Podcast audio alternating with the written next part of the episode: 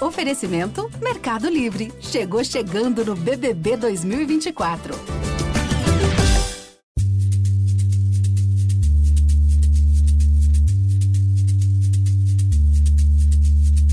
O que eu ia também sugerir é que, de repente, nessa descoberta na empresa do pai da Hannah, ele descobre que esse cara, na fachada, ali nos pôsteres do, do, do, metrô, é só uma, uma empresa para pagar memórias de relacionamentos mal sucedidos, assim. Mas é, parece inofensivo, parece que é pro teu bem.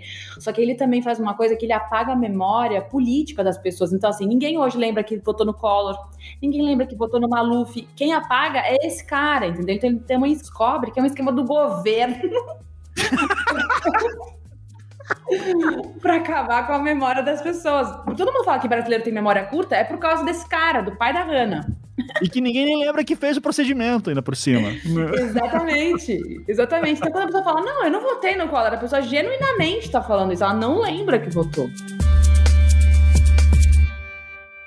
Eu sou Ivan Mizanzuki, esse é o Conversas Paralelas, e a minha entrevistada de hoje é atriz e roteirista. São mais de 10 anos de carreira, mas o reconhecimento internacional veio com o papel de Bruna Surfistinha, pseudônimo de Raquel Pacheco, na série de televisão brasileira Me Chama de Bruna, do canal Fox Premium. Na internet ficou conhecida pela personagem blogueirinha do fim do mundo, criada em suas redes sociais como forma de paródia e crítica política. Atualmente tem um quadro no programa Saia Justa, da GNT, e protagoniza a série As Seguidoras no serviço de streaming Paramount Plus. Maria Bop, seja muito bem-vinda a Conversas Paralelas, um prazer tê-la aqui hoje. Oba! obrigada, Ivan, valeu, obrigada por a apresentação, estou muito feliz de estar aqui no, no Reis Podcasts. Que é isso, longe, longe, tem, tem, tem é, esse, esse, é um reino com muitos reis aqui, então... Eu... mas você é o primeiro. longe disso, mas obrigado, obrigado pelo carinho.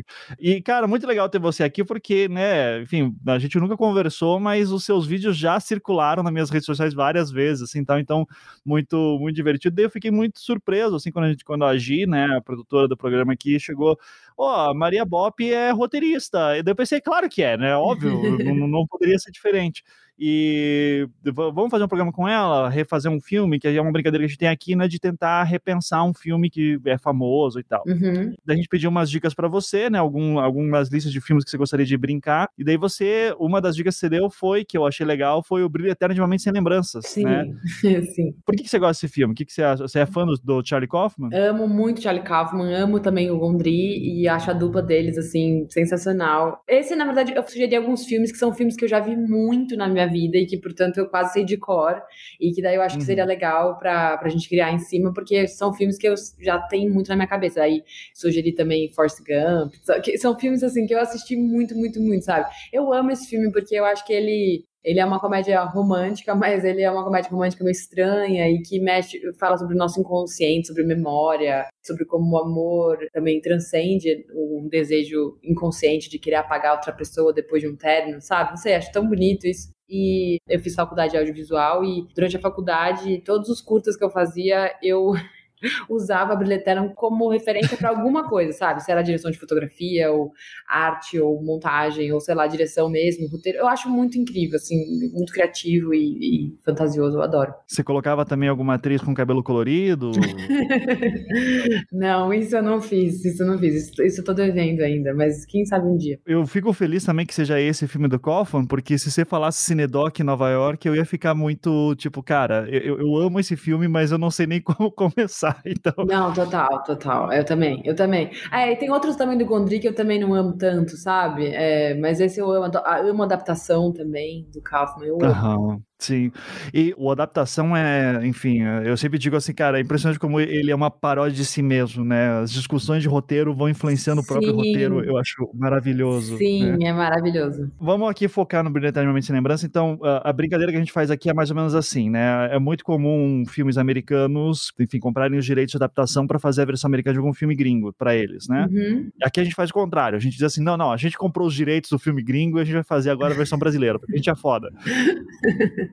Então a gente já fez com a Renata da última vez, a gente fez Esqueceram de Mim, que foi muito divertido. Aham. E agora a gente vai fazer Brilha Eternamente Sem Lembrança, versão brasileira, né? Acho que parte por aí. E daí, claro, né? Assim como os americanos fazem com os filmes dos outros, a gente vai aqui zoar o filme inteiro, provavelmente. Mas a gente precisa já estabelecer, ao meu ver, né? Bom, a gente tem esse grande plot que é, a gente pode dizer assim, de um grande tema, que é essa dor do término e todo mundo que já passou por isso sabe, né? Essa vontade de você apagar a vida da pessoa, da sua cabeça, para você, a vida com aquela pessoa, da cabeça, para você não sofrer, né? Uhum. E quais são as consequências disso. Então, Uhum. esse é um grande tema que está colocado e que todo mundo já vivenciou. Agora, a gente tem que fazer uma localização no Brasil e Uhum. aqui a gente vai ter algumas questões. Então, acho que a primeira coisa que a gente tem que pensar é que cidade que se passa. Como só tem eu e você aqui, a gente vai ter que fazer uma cidade que a gente conhece melhor. Sim. Olha, eu acho que como o filme, eu não sei aonde que se passa o filme, acho que é Nova York, não sei. Não tenho a menor ideia. Mas tem praia, né? E aquelas praias É importante porque eles vão pra praia, eles vão pra Montauk e é, Montauk é importante pra história. Então teria que ser alguma cidade que assim, numa viagem de trem, eu não sei se a gente tem alguma cidade que tem uma viagem de trem pra praia, acredito que não, mas teria que ser uma, uma cidade próxima a uma praia. Então, poderia ser. Será que é muito triste eu falar São Paulo? É careta, né? Careta falar São Paulo. É, é, assim, é que é, é o lugar seguro, né? É, eu acho é que seguro. tem. Vamos sair do eixo Rio São Paulo, né? Vamos sair do eixo Rio São Paulo, pelo amor de Deus. Assim, é que da última vez eu já coloquei, eu já tentei colocar o Paraná no meio, tá? Mas é que você falando de trem não tem como. Existe, eu moro em Curitiba, Aham. e daí você, a gente tem aqui na- no, perto do litoral, a gente tem uma cidade histórica chamada Morretes, que não é exatamente no litoral, mas é muito próximo, Uhum. sabe? Você, tipo, meia hora de carro, você chega no litoral. É, mas tem rios e tal, assim, é uma, é uma cidade bem bonita. assim. Morretes. Morretes. E tem uma viagem de trem que sai de Curitiba para Morretes, tá? Que daí é, é bem turista, assim, sabe? Aham. Porque o trajeto de carro para Morretes é tipo, sei lá, 40 minutos, 50 minutos, Uhum. e de trem demora uns 3, 4 horas. Entendi. É. Porque ele passa pela serra, é lentinho, mas é, é, é bonito, sabe? Então daí tem toda uma questão da- do Barão do Cerro Azul ligado, é, tem uma questão Acho histórica. bom. Eu acho bonito. E sabe, tem uma. Falando de praia nesse sentido, aqui eu já começo a querer inventar, porque. Aham. Cara, uma das coisas mais dolorosas que eu acho que tem, principalmente. Primeiro que eu acho que as pessoas têm que ser adolescentes, sabe? A gente já tem que. Não são adultos Ótimo. e tem que ser um amor de verão, saca? Porque. Ah, entendi. É aquela paixão avassaladora. A Entendi. gente tem até uma frase aqui, né, no, no Pará, não Aqui sei se também, nos eu acho que, eu sei- acho que é a mesma frase. que é o amor não sobe a serra. Exatamente. né? Amor de verão não sabe a serra. Exato. Amor de verão não sobe a serra, exatamente. Então, eu acho muito bacana esse lance do tipo, ok, vamos pra praia de trem, Uhum. nessa viagem de 3, 4 horas, conhece alguém, tem uma paixão avassaladora ali quando adolescentes que dura, sei lá, o verão, dois meses na praia, o pessoal fica dois meses na praia, e volta e tem esse término, e, e- e as pessoas estão arrasadas daí na volta, tipo, pô, ela não me liga mais, qualquer coisa. Tá, é que no é, entendi. No caso do filme, ela, ela primeiro, assim, eles têm um relacionamento, um relacionamento um pouco conturbado e tal, porque tem- eles têm muitas diferenças. Ele acha ela muito instável e ela acha ele meio entediante. Só que ela paga ele primeiro no procedimento lá daquela empresa Lacuna. E ele, de- quase de vingança, assim, porque tá muito ressentido, vai lá e apaga ela depois, né? Aí o filme se passa nas memórias dele, ele apagando ela, e tentando, no meio do caminho, ele desiste e quer se segurar essas memórias. Eu acho isso bom, porque, inclusive, autobiográfico, seria até um autobiográfico isso, porque essa adaptação, porque eu fiz isso com um, um menino na praia, um menino na minha adolescência, que eu, sim, tive um caso com ele no verão, quando fui, viemos para São Paulo, o meu amor não subiu a serra, o dele subiu. E aí, eu fiz aquilo que a gente chama hoje de ghosting. Na época não tinha esse nome, né? Mas que fica Aham. dá uma sumida, aí para de responder, não sei o quê. E exatamente, eu acho que foi isso. Foi, uma- foi a minha maneira de apagar ele. Que, enfim, foi muito mais cruel, na verdade, né? Porque eu não apaguei de fato. Mas,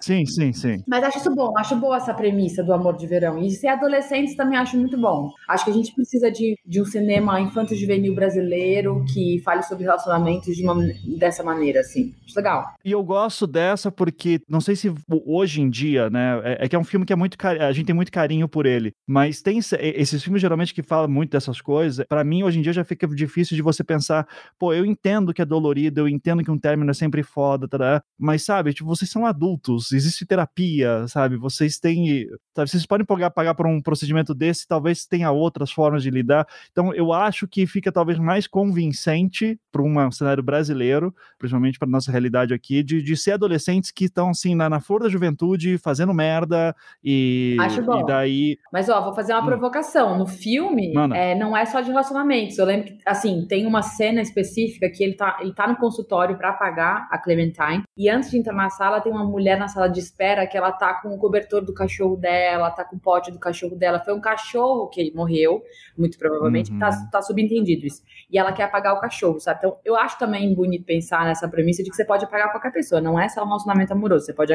Seu pai morreu, Sim. e você tá com aquela dor lancinante do, do luto, e aí você quer tirar aquela dor de você, você apaga a pessoa pra não sofrer, sabe? Que é- pode ser ilusório, mas enfim, podemos manter a premissa do filme, mas é legal fazer essa provocação. Tipo, por exemplo, eu tenho um cachorro que eu amo mais que tudo. Ele tem um ano e meio, mas só de pensar nele morrer, eu já fico mal. Fico pensando, será que eu apagaria ele depois que ele morresse, ou pra não sofrer? Ou as memórias são mais valiosas do que isso, sabe? Então, eu acabei de passar por exatamente isso, uma companheirinha cachorrinha de 13 anos, Ah. que a gente teve que sacrificar porque teve problema no rim, ela tava velhinha. Ai, sinto muito por isso. É, foi- nossa, foi assim, eu fiquei duas semanas arrasadão, chorando demais. Hoje ela tem a fotinho dela aqui, com um pouquinho do pelinho dela, sabe? Uhum. Cara, pior que a gente falando disso agora, eu até tava. Eu li um texto agora, recentemente, alguma coisa assim, sobre. Ah, não, não, não. Eu li um livro infantil, porque o meu filhinho tem quase dois anos, já tem um ano e oito, né? Uhum. o Nicolas. E a gente tá sempre indo na livraria procurar livros pra ele e tal.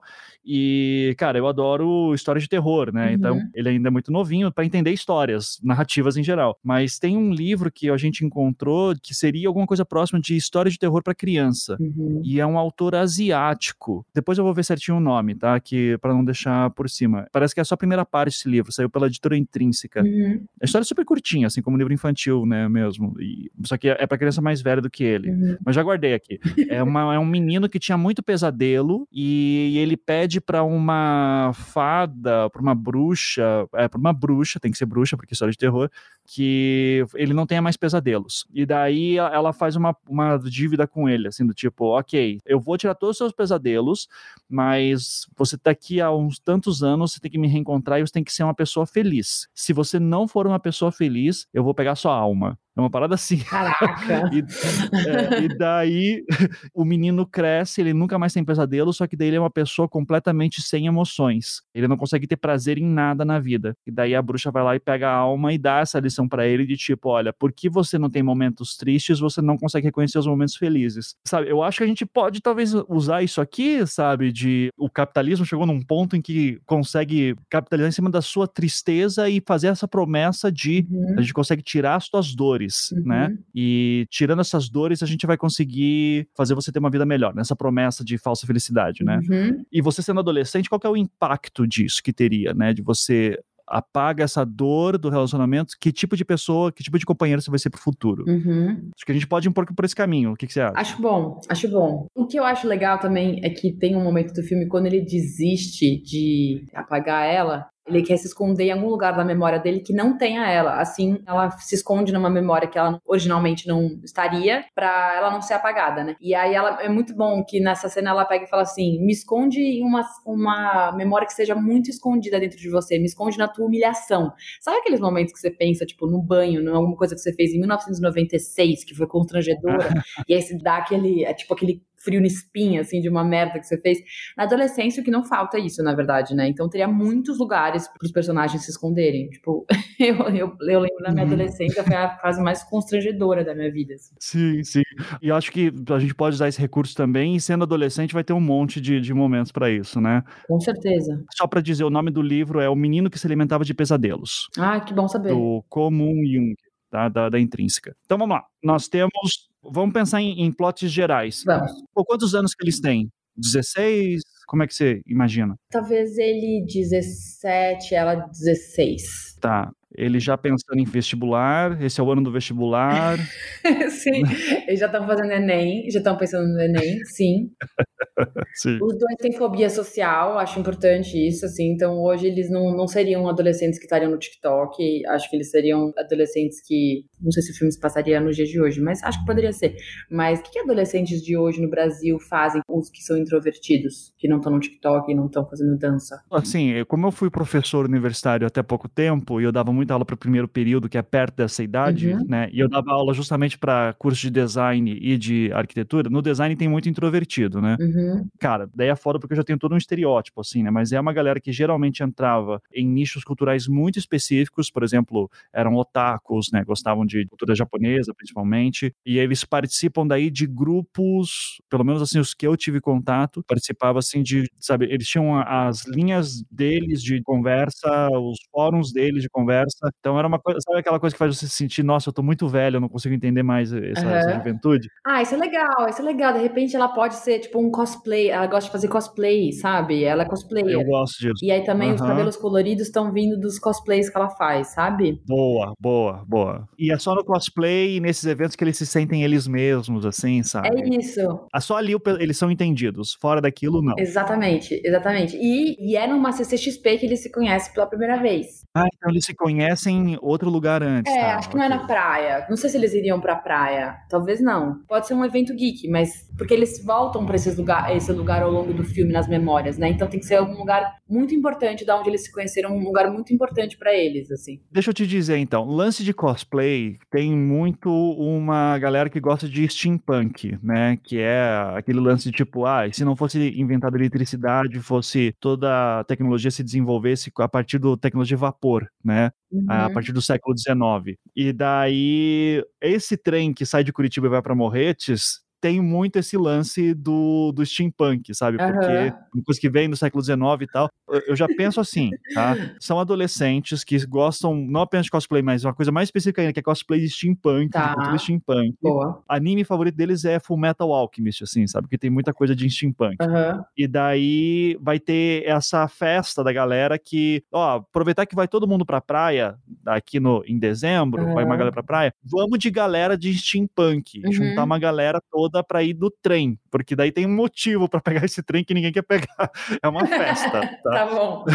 tá. E daí eles vão no, no trem e se conhecem lá. E daí é uma coisa legal, porque assim, praia tem muito essa cultura de festa, uhum. sabe? Surf, apesar que no Paraná é horrível, mas é. Mas o pessoal tenta, assim, né? Tipo, uhum. é a galera que curte uma, um tipo de festa que galera mais introvertida, tipo eu era adolescente, nunca, nunca curti muito. Sim. Mas ali eles estão entre eles. Então já tem esse lance, tipo, estamos longe de casa, estamos longe da, do nosso lugar habitual, estamos longe de, da internet, uhum. né? E estamos aqui nesse local que só tem a gente nessa viagem de três, quatro horas. Uhum. Daí conhece a paixão da sua vida quando você é adolescente. Num verão. Isso é importante, né? Amor de verão. É, daí esse, eles vão ficar na praia, né? Eles vão descobrir que cada um vai estar na praia e eles vão se encontrar e eles, assim, são eles contra o mundo, Sim. sabe? Todo mundo na praia é tosco, mas eles estão juntos para um dar apoio pro outro. Sim. E no filme, a primeira coisa que ela faz, ela pega um, ele tá comendo um frango e ela pega, ela fala assim, posso pegar? E ela pega um frango e come, e isso faz ele perceber como ela é impulsiva, sabe? Tipo, por mais que ela seja introvertida, ela tem mais ímpeto do que eu, sabe? E nesse caso, o que, que eles estariam comendo pra ela roubar do prato dele e ele achar isso? Ah. Pode ser um picolé rocha, tem picolé roxinha no... Tem, tem, tem. Mas quer ver, ó, a, a Giovana, que é a produtora, me deu o toque que em Curitiba tem o um evento Hana Matsuri, né? Que é uma coisa de cultura japonesa, assim tal. e é onde essa galera vai, geralmente, né? Vai muito para eventos assim. Que massa! Eu acho que tem que ser alguma coisa, sabe? Tipo, no, no rolê do trem vai ter essas comidas, vai ter sushi, por exemplo. Ah. Baratinho ali e tal. e daí um vai, come na mão mesmo, assim, tal. Ou alguma coisa que você come mais fácil, assim, com um trem em movimento. Ah, o temaki. Temaki é bom, não? Temaki, temaki, tá. Então é. tem uma barraquinha de temaki dentro do trem. Tem. E... e eles estão comendo temaki, e daí ela pega o temaki dele, assim, pra experimentar, por exemplo. Exato. Né, de... Só que quando eles começam a se conhecer, ele, algo que ele não sabe é que ela não mora em Paraná, ela mora em São Paulo. Então ela vai ter que se mudar, entendeu? Então, para ela, aquela ah. relação vai acabar ali. Mas para ele, para ela também rolou uma paixão absurda, mas o que acontece é que para ele foi, foi mais forte, sabe? E ele é, enfim, um pouco mais carente que ela, já um pouco mais. Ele, porque ela é cosplayer, mas ele não é. Ele só é um entusiasta, ele gosta tal. Mas é isso. E ela fala só depois, quando eles já estão se relacionando, já, já ficaram dois, três dias juntos nessas férias, que ela vai voltar para São Paulo, porque ela mora no bairro da Liberdade. Ah, ela é, japone ela é japonesa. Ah, ótimo, legal. Sim. Show. Então tá. Então, é, acho que é bom dar nomes já para eles, né? Sim, qual o nome sim. dele, qual o nome dela? É, no, no, filme ele é Joel. Aqui ele pode ser João. João é ruim? João. João. Eu, eu, eu gosto de nomes simples, assim. Também. Então, então, João e ela. É, no filme ela é Clementine. Eu, eu gosto do nome Hannah, que eu falei do evento, Hannah Matsuri aqui, ah, e de repente Hannah. É bom, mesmo. é bom. João e Hannah. Tá. Pode ser. Inclusive pode ter uma brincadeira assim, é, é, é Ana? Não, é Ana com H, Hannah. Exato, tipo Anne with a... É, como é que é? Anne with a Nini. É, exatamente, exatamente. É assim que ela se apresenta. Então, sou Hannah com H. Uhum. Então, ok. Já, já é meio que uma. Né, ela é mais introvertida, mas ela tem essa sacada tipo de tirar sarro dela mesma. Assim, ah, minha mãe, minha mãe é muito engraçada mesmo, sabe? Não, nem um nome tão estranho assim, mas ela já, já se bota pra baixo. É, pra... ela faz piada com Xana, sabe? Ela. É. Ela faz. É tipo Xana, né? É. Ela mesma se choca com as vezes, tipo, meu Deus, o que foi que eu falei? Né? Exatamente, então, exatamente. É. Então eles estão lá nesse trem, eu, sabe, eu já vem para mim uma coisa meio também é uh, antes do amanhecer, saca? Tipo esse casal ah, que se sim, encontra sim, total. Né, no, no, trem. E realmente só poderia ser um trem no Paraná, porque o trem da CPTM em São Paulo é, é um caos, é super lotado e fedido, porque passa do lado do, do Rio. Então, assim, realmente em São Paulo esse primeiro date seria uma merda, então é melhor que seja no Paraná mesmo. então, ótimo, beleza. Não é dos mais confortáveis de novo, tá? Mas tem um charme ali, né? Que é ba bacaninha. Uhum, Ainda mais assim pra fazer essa festa steampunk e tal. Então, uhum. maravilha. Então tá. Então, João e Hannah se encontram no, no trem, se encontram na barraquinha de temaki que tem lá dentro por causa desse evento que está rolando. Uhum. Eu acho que tem alguma coisa que tem que ser que desencadeia o primeiro contato, assim, né? sei lá, se eles estão fantasiados, se estão fazendo cosplay, uhum. tem que ser alguma coisa assim, de repente, que chama a atenção. De repente, eles fazem, eles são de cosplay dos mesmos personagens de um mesmo lugar, uhum. É, ou eles estão com roupas muito parecidas. O que, que você. Talvez ela esteja com uma peruca de uma determinada cor, que é uma cor que ele também está usando, ou a coisa do cabelo é muito marcante no filme, inclusive para você, porque como o filme é completamente fora de ordem, se a gente for manter isso no nosso, que não tem uma cronologia, eu acho que a gente seguia muito pela cor do cabelo da personagem. Então acho legal, talvez, ter alguma coisa com a peruca. Ela, talvez ela deixe a peruca cair, ela esquece a peruca no banheiro, ou sei lá, ela. Eu, eu gosto disso e acho que, assim, pode ser, por exemplo, que ela tá com uma peruca rosa pink, assim, sabe? Tipo magenta. Uhum. E ele tá usando talvez uma camisa branca com um lenço magenta. E daí digo, olha só, esse tom específico. Ah, você tá com o cabelo da cor do meu lenço, sabe? Uma coisa. Tipo, o cara quer chegar na mulher e não sabe o que fazer, sabe? É um, é um, um cara tímido. É, é, pô, maneira tua, tua peruca. Sabe? Combina com o meu lenço. Daí, daí ela fala assim: você bota o lenço na cabeça, por acaso? Sei lá. Né? O... Sim, ele, ou ele pode tentar fazer alguma piada, fazer algum trocadilho idiota, sabe? Ele pode, de repente, ter já um problema de calvície precoce. e, e, e, aí ela pode sugerir é, ele usar a peruca dela. Ou ele pode fazer uma piada inconveniente do tipo, não, isso seria muito baixo astral. não. Uhum, é, é, é. Vamos tentar deixar as coisas mais, mais alto astral aqui, é, né? É. Então, Tá. Assim, em primeiro momento, tá? Como assim a nossa sala de roteiro tem limite aqui de tempo, vamos deixar assim que ele vai fazer alguma piada estúpida e depois a gente pensa no ótimo, pode ser. Ótimo. Tá? A gente deixa um post-it ali na parede de piada estúpida pra. né, de... Sim. Ou ela mesmo, né? Já que ela é um pouco mais extrovertida, né, Sim. né? Ela que pode fazer a abordagem. Eu acho que é ela que faz. No Brilho Eterno é ela que faz a primeira e eu acho isso bom, sabe? Eu acho que é bom ela fazer o primeiro movimento, que inclusive isso deixa ele meio embasbacado, sabe? Ele, 17 anos ali, achava que sei lá, o que ele aprendeu a vida inteira que os homens têm que chegar nas mulheres e, os amigos dele são todos assim. O, amigos não, mas os vizinhos, o irmão, o primo, e ele é um cara muito tímido. Daí, de repente, repente ela chega e isso resolve um problema para ele, sabe? Então eu acho que ela tem que vir mesmo. É, assim, ela se interessa nele, né? Dá, dá aquela. de alguma forma. E acho que isso depois vai doer muito nele, né? Porque ela que se interessa nele e ela sabe que ela vai para São Paulo, então ela já tá meio que nesse últimos momentos, assim, vou curtir, bate o olho nele, acha bonitinho e chega. E ela chega com a coisa do. Nossa, teu lenço é da cor da minha peruca. Daí depois ela fica, caraca, que coisa estúpida que eu falei, né? E, e daí ele fica olhando e diz: É? Sim. Só que ele também se interessou por ela, né? Sim, e isso, inclusive, depois, quando ela tipo, for se esconder, em memórias constrangedoras, essa vai, vai ser uma memória que vai estar lá na frente, entendeu? Vai amarrar lá na frente. Quando ela falou, puta, seu lenço da cor da minha peruca, ela, por que, que eu falei isso, sabe? Uhum, certo, certo. Show. Então, assim, eles descem em Morretes, vão pra praia, eles estão em praias próximas, eles dão um jeito de ficar. Por sorte, eles estão em praias próximas, né? Porque o litoral é meio grande, uhum. é, mas eles conseguem daí se ver com certa frequência durante aquele um, dois meses que estão na praia com a família e tal. Tem, tem que ter um momento em que eles ficam, né? Assim, acho que tem Sim. que montar isso. Mas logo no início ela já deixa claro: olha, eu já quero deixar claro né? Que assim, é, quando ela vê que a coisa vai ficando um pouco mais, é, que eles estão se gostando, ela tem que dizer, olha, eu vou para São Paulo, uhum. tipo, eu não vou poder ter um relacionamento à distância, porque eu já vi na TV que não dá certo, minha irmã já teve uma coisa assim, Sim. né? Ela dá alguma justificativa e o cara diz, não, beleza, eu topo, vamos curtir aqui o tempo que a gente tiver junto, Sim. só que daí na hora vai, vai dar ruim, né? Então não vão ser dois anos, vai ser, vai ser um mês, dois meses de uma paixão adolescente que vale por uma vida inteira, uhum. tá?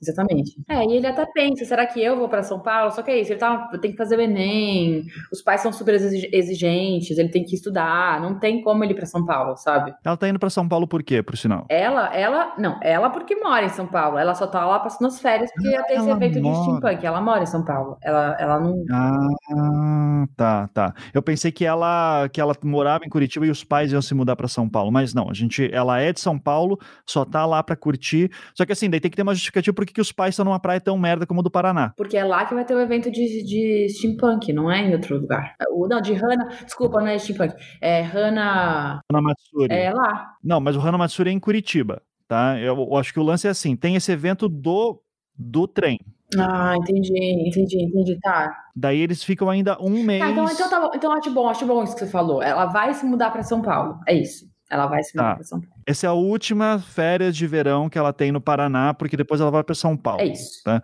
a, gente, a, gente, podia fazer uma coisa até mais dramática, tipo, ela vai para Europa, sabe? Os pais vão, sabe? O pai conseguiu um emprego Ótimo. numa multinacional, sabe? Na, na Itália. E daí ela vai, vai para, porque assim, São Paulo ainda o cara ainda vai ter ideia, não, pô, mas eu pego um ônibus, eu, a gente pode se ver. Mas isso é bom, porque daí ele acha que é alcançável e quando ele chega lá, por exemplo, em São Paulo para visitá-la, ela esqueceu ele, ah, entendeu? Ela foi num lugar e, e esqueceu ele, porque São Paulo são Paulo tem, é mais tecnológico do que, do que Paraná. Do que Curitiba, com certeza, né? Pô, tem Oscar Freire, tem Exatamente. Faria Lima.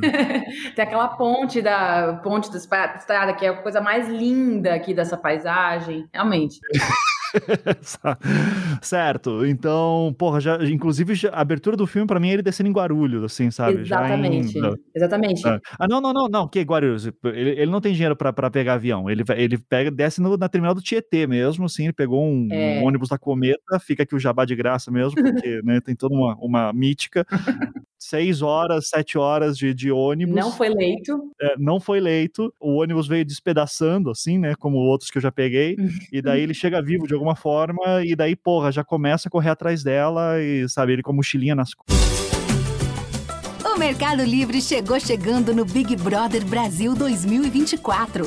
Fez o seu pedido? A gente faz a entrega mais rápida do Brasil. Assinou Meli Mais? Tudo fica ainda melhor. Você pode ter ainda mais frete grátis. E tudo isso em milhares de produtos. Chega chegando agora mesmo no app. Costas, é, é foda. Exatamente. Então, Massa. É isso, o, o pai não tá, ainda foi transferido para Itália, mas ele é um cara de uma multinacional e quer que ela aprenda logo cedo o valor do trabalho.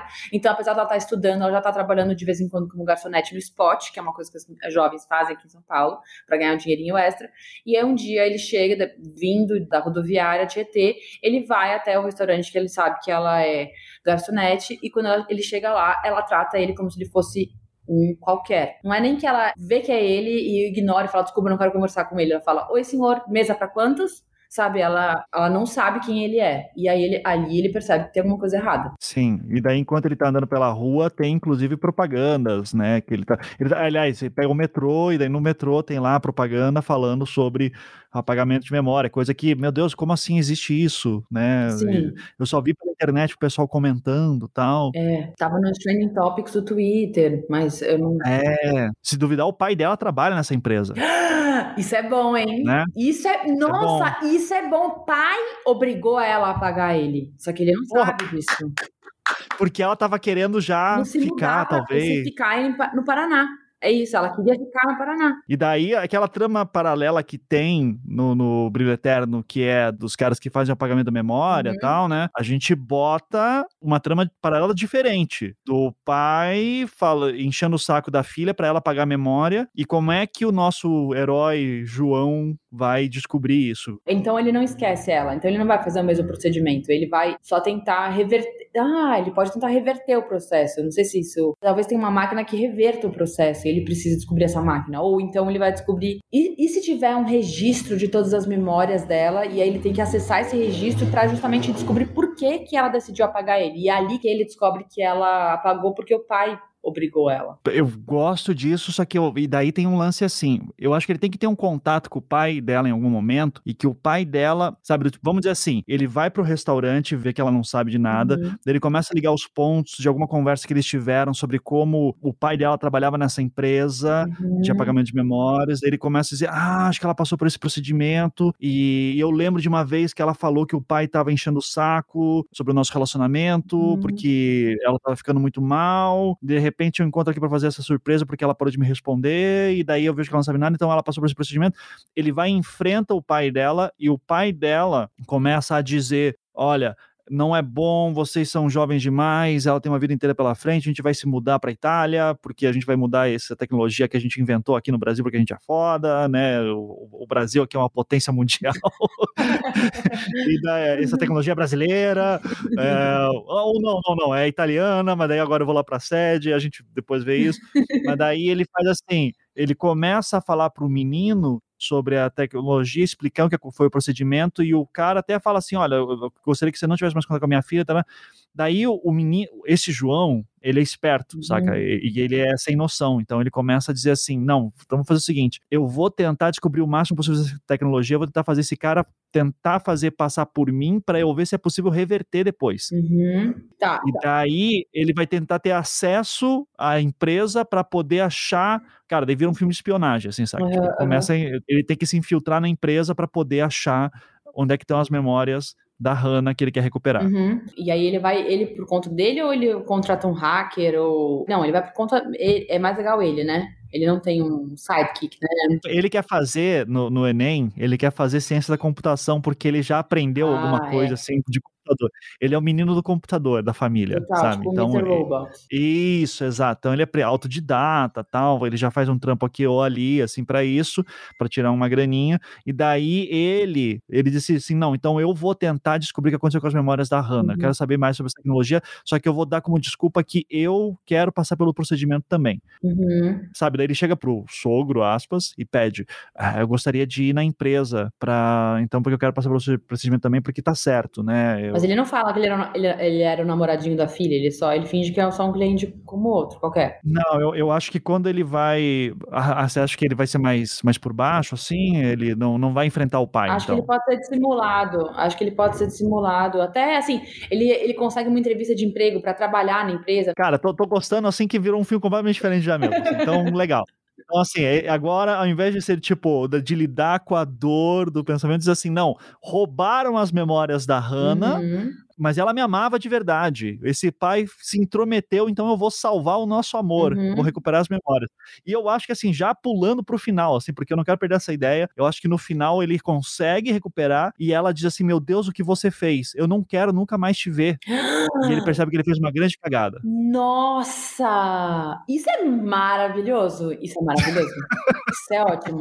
O que eu ia também sugerir é que, de repente, nessa descoberta na empresa do pai, ele, da- do pai da Hannah, ele, descobre que esse cara, na fachada, ali nos pôsteres do, do metrô, é só uma empresa para pagar memórias de relacionamentos mal sucedidos, assim, é mais, é, parece inofensivo, parece que é pro teu bem. Só que ele também faz uma coisa que ele apaga a memória política das pessoas. Então, assim, ninguém hoje lembra que votou no Collor, ninguém lembra que votou no Maluf. Quem apaga é esse cara, entendeu? Então ele também descobre que é um esquema do governo.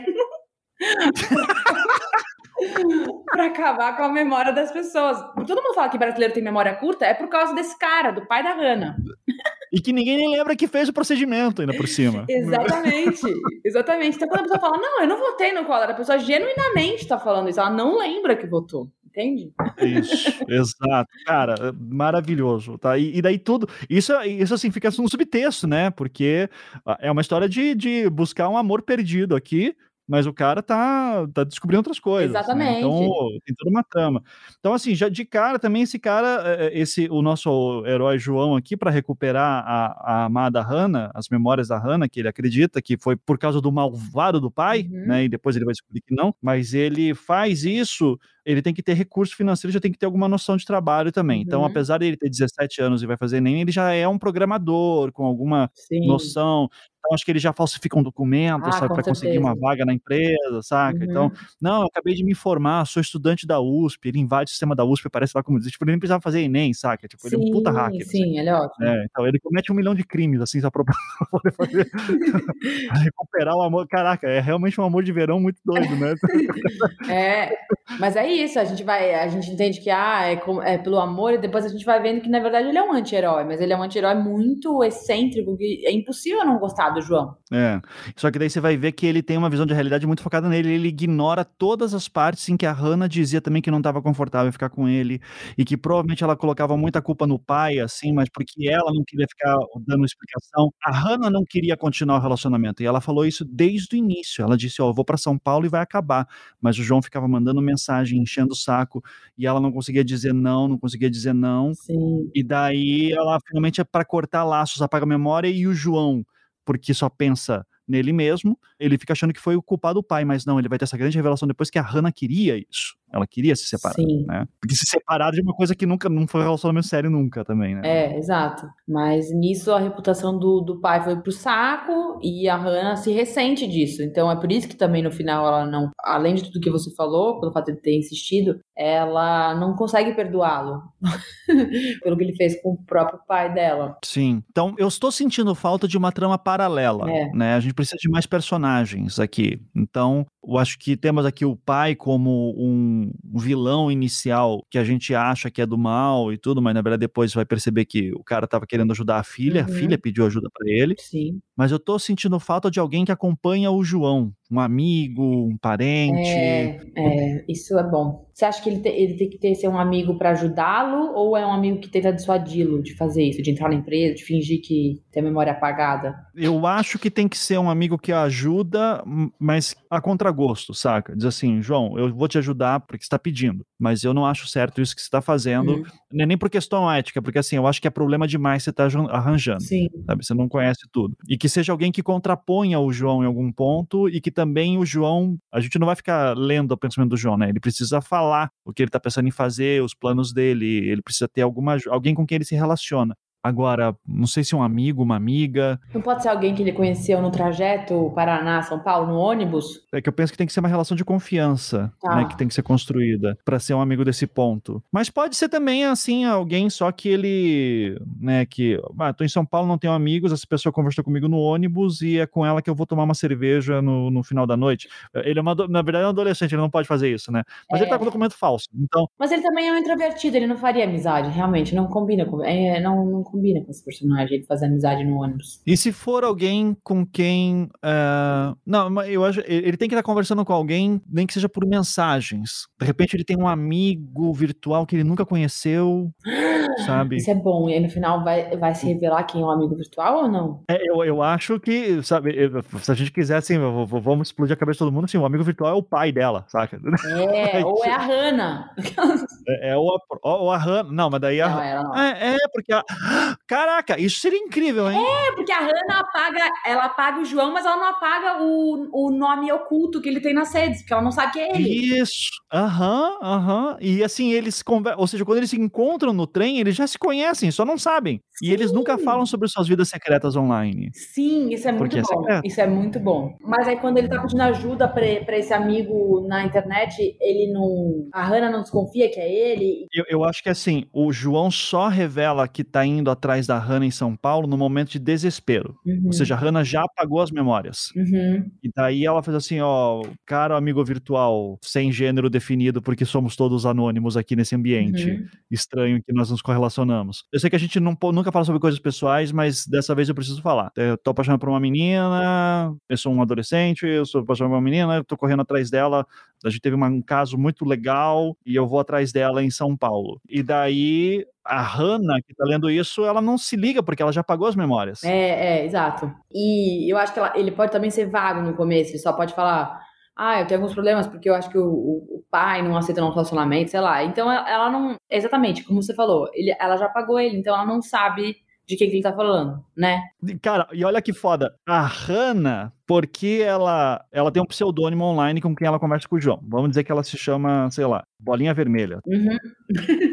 Mas a bolinha vermelha, que é a Hannah virtual, que é amiga do João virtual, né, que vai ser chamado de quadrado azul, depois a gente pensa nos nomes legais. A bolinha vermelha e o quadrado azul, quando estão conversando, o quadrado azul explica para a bolinha vermelha e a bolinha vermelha pensa: pô, meu pai trabalha nessa empresa, eu acho que eu posso ajudar o quadrado azul. Mas ela não fala que o pai trabalha, né? Senão ele também, ele também não vai ligar os pontos? Não, ela só diz assim: eu acho que eu posso te ajudar. É, é. Mas ela nunca fala como. Sim. Ela só dá instruções uhum. aí, sabe? Vai para tal lugar, vai para tal coisa, mas ela nunca vai revelar que o pai dela trabalha nessa empresa. Uhum. Ele também não vai saber disso, e ele, inclusive, nunca vai falar o nome da Hannah, né? Porque daí ela vai se ligar. Assim, não, Hannah, peraí, Hannah sou eu. Sim, né? sim. Ele só vai dizer assim: olha, eu só preciso, eh, eu preciso de ajuda para chegar nesse lugar. Daí ela diz assim: caraca, meu pai trabalha nesse lugar, eu posso te ajudar. E assim, para quem tá assistindo o filme, não fica claro que a bolinha vermelha é a. Não, tá não é fica. Só, é. Você só vê a bolinha vermelha falando, eu posso te ajudar. Uhum. E daí ela começa a passar instruções, daí até o João fica assim, caralho, como é que a bolinha vermelha sabe tanto sim sobre isso? Como é que ela, olha tudo que ela tá conseguindo para mim, me conseguiu uma entrevista de emprego, me conseguiu acesso, vai passando instruções sobre como conseguir. Sim. E daí depois chega, e é porque é a Hannah, porque o pai dela trabalha no lugar, sim. então ela tem acesso a tudo. Inclusive o espectador pai. vai achar que pode ser o pai da Hannah, mas aí é isso, a gente pode até dá algumas pistas ao longo da história que pode parecer o pai da Hannah, mas vai ser revelado no final. Enfim, vai ter um monte de, de, de filler aí que a gente vai colocando, né? Do cara entrando lá, conseguindo uma identidade falsa, sou novo funcionário, e daí a bolinha vermelha assim, ó, existe uma história de que a, as memórias apagadas, elas ficam guardadas em um lugar tal. No poupa-tempo.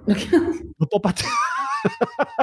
tem tipo um poupa-tempo aí também, que fica no andar tal, lá, você tem que, pra você acessar, tem, tipo, e o quadrado azul fica, caralho, bolinha vermelha é muito foda aqui, né, cara? Sim. Tem muita informação. Puta hacker, é. Puta hacker, é, puta é, hacker. É, é. Daí vai pegando assim todas as informações, daí consegue achar, localiza o arquivo da Hannah, puxa, e daí ele tem que fazer o procedimento agora para colocar a Hannah. Cara, ele vai ter que sequestrar ela no restaurante, é a única forma que eu imagino, sim, assim. No... Sim, sim. Como que ele faz a Hannah passar pelo procedimento de reinstalação de memórias. É, eu acho que ele pode fazer isso. Ele, eu acho que aí ele tem que ter decisões que podem ser antiéticas, mas que é o necessário para ele recuperar as memórias. É amor verdadeiro, afinal e será de contas. que é amor né? verdadeiro? Ou então isso também é uma revelação do final? Será que tem alguma coisa que ele falou para Hannah, que ele só falou pra Hannah porque ele achou que ela poderia confiar nela. De repente, uma confissão de alguma coisa terrível, sei lá.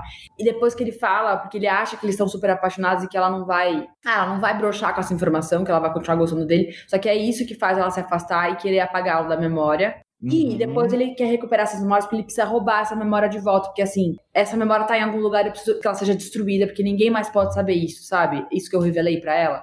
Você já leu aquele livro Segredos, do Domenico Starnoni? Não, não li. Como é que é? Não, enfim, é, é, é um casal que se separa, mas quando eles estão juntos ainda, um conta um segredo terrível pro outro, sobre si. E eles se separam e ele passa a história inteira com medo dessa ex-namorada algum dia contar ele. Ele começa a lançar livros, começa a ficar muito famoso e a preocupação dele é que algum dia a ex-namorada dele, que ele tem uma relação um pouco estremecida, ela um dia vá publicamente expô-lo e, e contar o que, que ele fez. E que a gente não sabe uhum. o que uhum. é, sabe? Mas enfim, eu tô viajando aqui. É só porque. Eu acho que não. Se, se ele tivesse essa preocupação com contou alguma coisa muito séria para ela, quando ele descobre que ela tem a memória apagada, ele ficaria tranquilo. Assim, não, então, é, claro. acho que não é a maior preocupação dele, né? A maior preocupação é recuperar o amor. Você acha que a motivação é amor. Mas aí que tá.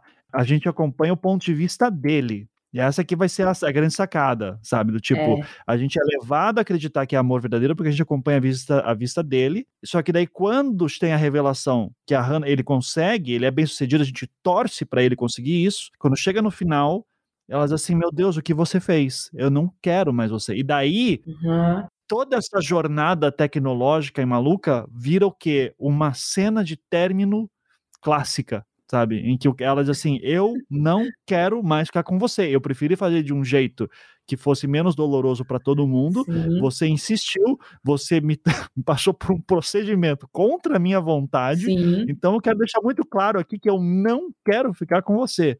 E, cara, tem, tem que estar tá chovendo nessa hora. Sim, assim, ela, e ela não vai dizer, como nas cenas de término, não é você, sou eu. Ela vai falar, não sou eu, é você. Exatamente, exatamente. E assim, é criminoso o que ele fez com ela. É criminoso, né? sim. É criminoso. Ele acha que está fazendo uma coisa por uma grande paixão, salvando uma grande paixão Sim. que o pai dela interferiu, mas ele sequestrou ela, fez um procedimento que não queria. Foi um stalker sinistro, na Sim, verdade. Sim, ele foi com um carro né? de som embaixo da, da janela dela. Ele fez todo, tudo isso que a gente não quer. Ele colocou cartaz falando, por favor, Hannah, volta para mim. Coisas que a gente só fica sabendo depois que a Hannah recupera a memória e começa a jogar na cara dele. Cara, você ficou me perseguindo, ficou jogando serenata, ficou. Eu não quero isso. Não gosto de gente assim. Eu não quero. Ele é um stalker, é isso, ele é um stalker. É um stalker. Fica claro é ao longo um do filme que, na verdade, ele é um stalker. Ela deu uma trela pra ele no trem, mas que. Porque a gente tá vendo pelo ponto de vista dele, então, que para ele foi uma paixão tórrida de verão, para ela foi uma situação que ela ficou absolutamente constrangida com um stalker. E a gente talvez só consiga ver isso quando ele recupera as memórias dela e aí a gente vê o que ela viu. E aí a gente vê a história finalmente pelo ponto de vista dela. Isso, pô, acho legal, hein? É. Eu gostei muito, viu? Acho que tem muito potencial. Tem, tem reviravoltas, tem muitas reviravoltas no filme, né? A gente espera que o espectador consiga entender. Sim. Não, mas eu, eu gosto muito dessa questão, de, dessa ideia de você construir. Eu acho que é bem Charlie Kaufman, você constrói toda uma, uma ilusão num primeiro momento à medida que o filme vai evoluindo para as necessidades do personagem, o gênero do filme vai mudando. Uhum. Então ele começa com uma historinha bonitinha, depois ele já vira como um, uma dor, depois uma investigação, uma busca, e daí daqui a pouco vira puro horror, assim, né? De, de caraca, olha que coisa horrível que a gente tá, que, que esse cara fez e eu tava torcendo por ele, né? Sim. E daí o que acontece? Ele vai preso? Ela denuncia ele, como é que você denuncia um crime? Eu acho que isso seria foda, hein? Ela ter denunciar ela pra delegacia, só que não tem nem crime tipificado pro que ele tá fazendo. Tipo, crime de recuperar memórias, como assim? É, Do que, que você tá falando? Eu não sei como acaba. De repente, acaba com ela apagando a memória dele? Não. Eu acho que ele passa pelo procedimento para apagar tudo que ele fez, então, sabe? Não, ele sai correndo, no ato de desespero, vai lá, apaga tudo, e daí ele vai para casa em Curitiba. Daí ele vai para casa, daí um dia ele bate na porta dele, é a polícia, ele tá sendo preso. E ele não sabe por quê. E ele não entende por quê. Isso é bom. Bom, hein? Inclusive para começar com ele sendo preso sem entender por quê. Aí a gente começa a pensar na, na, montagem maluca que o filme precisa Exatamente, é isso. Porque o filme também pode ser numa ordem cronológica completamente maluca, que também deixa a gente confuso, mas que no final, quando você assiste o filme pela segunda vez, tudo, tudo todas as peças se encaixam e você vê o quão brilhante é. Pelo menos o Brilho Eterno é completamente assim. E esse eu, acho que seria também. Começa com ele preso, aquela coisa old boy, você fala onde ele tá, o que aconteceu, e quando começam a juntar as peças, você entende, é isso. No começo ele parece um mocinho, mas no final você vê que ele é um, um desgraçado. Porra, achei foda. Acho que pra. Eu, assim, eu tô muito por fora de atores tá? Uhum. Mas eu já queria começar a pensar num casting, Vamos. tá? E eu gosto muito de filmes canastrões em que atores de 30 anos interpretam adolescentes. então é. Eric Johnson vai ser o João. Porque é isso. o Jim Carrey, ele faz um papel dramático nesse filme, então a gente tem que pegar um comediante para fazer um papel dramático. Eu acho que é uma estranheza importante, eu acho. Pode ser o Eric John. Tá, ok. Pode ser o Luiz Miranda, pode ser o Luiz Miranda, que é muito bom. Pode. Mas tem que fazer um adolescente, talvez tem que ser um pouco mais jovem, né? É, é isso, é isso que eu tô pensando, né? Cara, eu não sei, eu, eu super pensaria assim no, no Fábio Porchat, sabe? Eu acho que. Ah, ah e o é, Step? eu acho que dá pra tentar fingir que ele é um adolescente. Eduardo Stebbich. Pode, pode. É. Boa. O Edward Stablish seria bom, hein? E ele tem 35 anos, ele fazendo adolescente seria ótimo. Ótimo. tá? O boné de lado, assim. Isso, porque essa é a visão que um cara de 35 anos tem de um adolescente, né? Exatamente, Então tem, tem- tem- esse lance, né? Uhum. Então, ok. E a Hannah? Vamos de Marjorie este ano, hein? Olha aí! Olha, uma boa! homenagem aos tempos de vagabanda, que ela tinha o cabelo azul também, então, assim, Sim. é um comeback da, dela. Gostei, gostei dela também. Ela tá atualmente com 40 anos e ela também fazendo uma adolescente de 16 vai ser A ótimo. gente pode pegar alguém mais jovem, a gente pode pegar, sei lá, a Não, não, não. Eu curto, eu curto demais, É? assim, saca? Porque é uma coisa meio barrados no baile, lembra? Que Aham. o, o Luke Perry tinha, sei lá, 80 anos e tava fazendo um adolescente. Sim. Sim, tipo Chaves. Exato, exatamente. E o pai, O pai da Marjorie ano, da Hannah, vai ser. Ah, vamos de Antônio Fagundes, né? ok, ok. É muito conservador, ok. muito conservador, né? E ele parecer ser um, um vilão, um magnata de uma empresa de tecnologia que apaga memórias, seria um papel super interessante para ele. Seria, assim. seria. Gostaria de vê-lo nisso, né? Ah, a Giovanna acabou de me dar um toque. A, a, Hannah não era japonesa? É, a, a gente abandonou essa ideia lá no começo, porque eu falei que ela morava na Liberdade, mas adoraria. Pode ser a Ana Ricari. É, mas ela, ela é realmente jovem, né? A Ana. Ela é realmente, ela tem 27 anos, tá? Ainda assim, ainda entra na categoria de adulto fazendo adolescente, É, tá? é. Ela é ótima atriz. Queria agradecer aqui a Giovanna, que foi a nossa diretora de continuidade aqui, né? de- Sabe o que é o pior de tudo? Eu sou continuista, além de Ah! atriz. a continuista nesse filme vai ralar, cara. Pelo amor de Deus. Então, ótimo. Não, mas relaxa, que a cabeça tá em outro plano agora, né? Isso aqui é só o primeiro, é só a V1, né? Essa é a primeira versão. Exatamente. Gente... Essa foi a nossa primeira reunião na, numa sala de roteiro, né? Pelo amor de Deus, as, as 10 estão surgindo. E eu queria, né, de cara já dizer que, assim, estamos já completando uma hora. Em uma hora de sala de roteiro, já temos um- uma história excelente. Uhum. Agora é questão de transformar isso aqui num pitch para um grande produtor. E, enfim, acho que é só sucesso. Então, Não, com certeza. Eu acho que quem, quem não quiser é, produzir esse filme tá perdendo, cara. É uma mina de ouro. e qual o nome do filme? É, então, porque Brilha Eternamente Sem Lembranças não dá, né? Não dá. Vamos, vamos ver. Eu acho que de cara, um, assim, vocês estamos num brainstorm aqui, né? É assim, o amor não sobe a serra. Putz, bom esse, hein? É. É bom esse. Eu, eu gosto de nomes grandes. Eu também, eu gosto de nome com frases, né? É, é. Então, o, o amor não sobe a serra, mas você pode tentar, sabe? É, É, mas existe elevador, mas não, não. Isso aqui é. mas eu sei pegar ônibus. é mas você pegar. tá. É, O amor não sobe a serra, mas as memórias sim. pode ser também algo como. Que nem tem o Prenda-me se for capaz. Poderia ter um. Lembre-me se for capaz. Esqueça-me se for capaz. Esqueça-me se for capaz. Ou. Se lembrar de mim, esqueça. Mas daí acho que entregar muito, né? É, é. Eu, eu gosto de começar com Amor Não Sobe a Serra. O amor não sobe a serra. Ok. A Giovana aqui, mais uma, mais uma informação. Esqueça-me se for capaz, é top, porque já tem trilha sonora. É uma da Mai- Maiara e Maraísa e, e Marília Mendonça. Tem uma música que chama Esqueça-me se for capaz? Tem Marília Mendonça e Maiara e Maraísa. Sim, ó. Então vai começar com, com essa música, assim. A primeira cena no trem vai começar com elas. Com essa Porra. música na, na trilha sonora. Um evento steampunk, uma sofrência, assim, da Marília Mendonça com a Maiara e Maraísa. né? Bem Kaufman, é bem Kaufman. Bem Kaufman, acho, acho tranquilo, né? Que, olha só, já que devolveu minhas roupas, já que arquivou minha- nossas fotos, deve ter outra pessoa, aposto. Tá aproveitando a vida, os novos amigos, indo pra lugares que não, não ia comigo. Tá se enganando e nem sabe disso. Beijar outras bocas, depois que termina é fácil demais. Fazer sexo por fazer, todo mundo faz, mas esqueça-me se for capaz. Então, ok. Ok. Ok, gostei, gostei. Esqueça-me se for capaz. E daí, sabe quando teve lá o trailer do, do Esquadrão Suicida, que daí pegaram Bohemian Rhapsody, assim, fizeram uma versão super dark. Uh -huh, sim. Eu, eu acho, eu acho que rola fazer uma versão dark de Esqueça-me se for capaz. Total, total. É. E quem que vai cantar? Fresno? Daí vai ser a versão pro rádio, né? Mas assim, tem que ser uma versão. Tem, tem que ser uma coisa mais, sabe, sussurrada, assim, uhum. quase, com, uhum. Com uma batidona no fundo, lenta pra cacete. Sim. Bem, bem, tipo, caralho, que, que essa música já é, já é triste e desse jeito tá pior ainda, né? Uhum. Ah, isso é bom, isso é ótimo, isso é ótimo. Então, show. Tem até um produtor já para isso, acho que já, já conseguimos. Ufa! Caraca, Maria, foi excelente, assim, eu juro que eu pensava, não sei para onde isso vai e, e, eu sempre fico muito feliz quando a gente consegue chegar em algum lugar.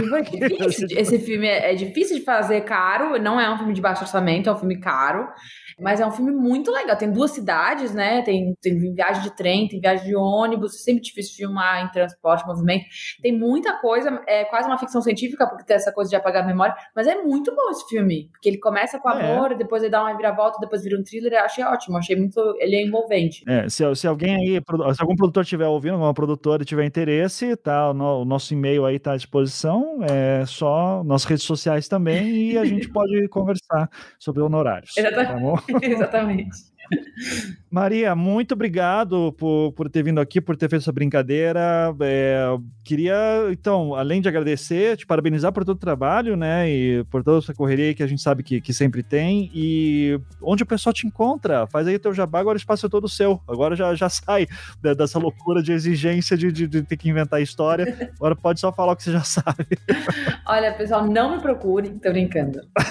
Meu arroba é Maria Bop, B-O-P-P, em todas as plataformas plataformas, Twitter, Instagram e. Acho que é só isso que eu tenho. E é isso. Onde vocês me encontram? Por enquanto é isso. Agora eu vou fazer um filme daqui a pouco, mas eu vou fazer um filme da Ana Moerte agora no segundo semestre. Tô muito feliz. Ai, que legal, parabéns. Ela é incrível. Felizão, ela é, ela é foda. Enfim, é isso. Viver nessa vida de freelancer. É, é exato.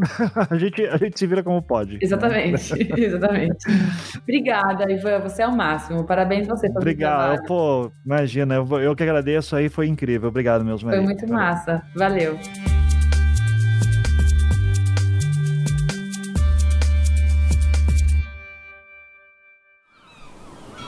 Este podcast foi editado pela Maremoto.